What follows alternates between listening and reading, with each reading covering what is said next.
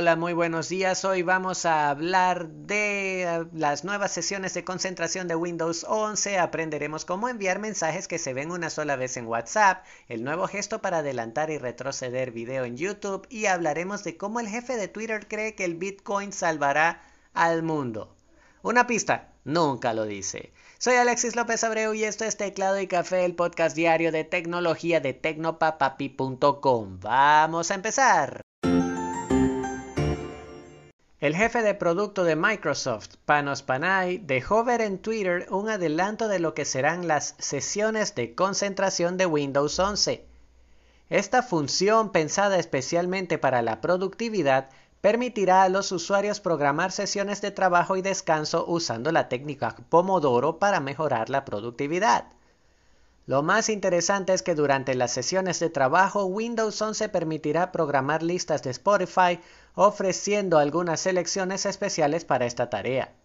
Además, se espera que al igual que con el modo concentración presentado en Windows 11, la función desactive las notificaciones durante la sesión para evitar distracciones. Otras opciones adicionales incluyen una lista de tareas completadas con éxito y las que todavía quedan pendientes. Así, Microsoft pretende cumplir la promesa de que Windows 11 será un sistema operativo especialmente pensado para la productividad en estos nuevos entornos de tener la oficina en casa. Y pasamos a hablar de WhatsApp. Después de algunos días en pruebas, la aplicación ya permite a todos sus usuarios enviar imágenes y videos que se destruyen después de verlos una sola vez. La función, de acuerdo con WhatsApp, intenta ayudar a compartir información en situaciones más privadas, como compartir contraseñas, documentos de identidad u otro material sensible. No pienses mal, no pienses mal. Para usarlo, solo tienes que ir al chat como siempre, elegir la imagen o video que quieres enviar y enseguida tocar el icono con un número 1 en forma de reloj a la derecha de la línea de texto. Ahí, la primera vez te saldrá un aviso que te explica cómo funciona la característica. Dile OK y luego envía el mensaje normalmente. El receptor verá lo que enviaste y luego esta imagen se borrará. Algo a tener en cuenta es que WhatsApp advierte que este modo no es realmente privado. Mucho cuidado, mucho cuidado. Para empezar, el receptor siempre puede capturar o grabar la pantalla para guardar el material enviado y a diferencia de Snapchat, WhatsApp no avisará si la pantalla está siendo capturada o grabada. Recuerdo que Snapchat sí lo hacía. Además, si en algún momento el material es reportado por contenido ilegal, WhatsApp tendrá acceso al archivo y podrá visualizarlo para verificar que sea seguro. Así que es algo que mejor se usa con cuidado.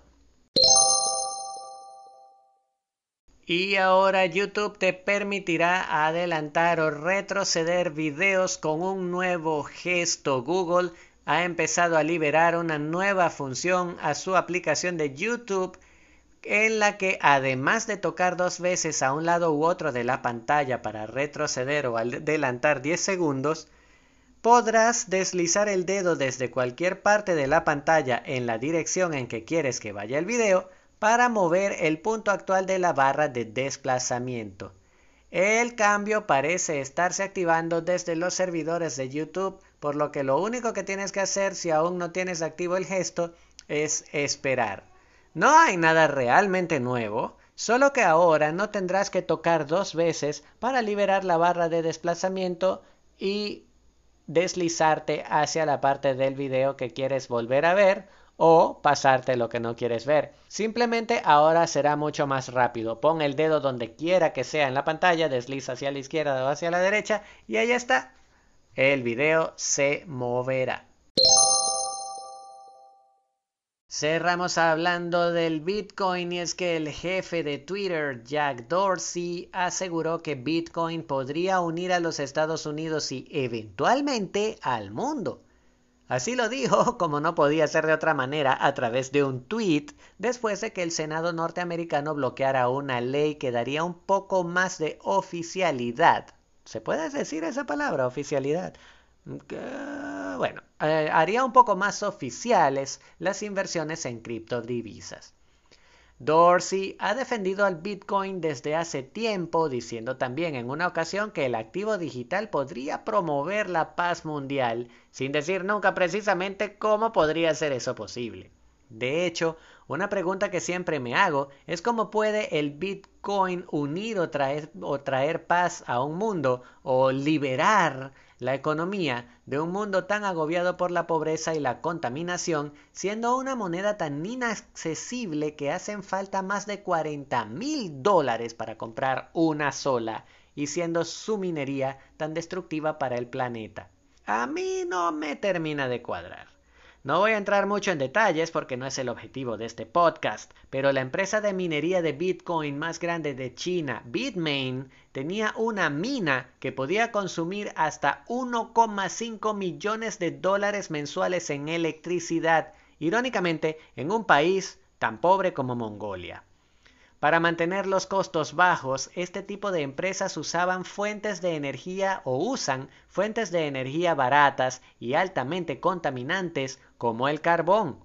Bitmain particularmente suspendió algunas de sus operaciones después de que China prohibiera la criptominería y aseguró estar buscando fuentes de energía sustentables y seguras para el ambiente en los países en los que sí tiene permitido operar.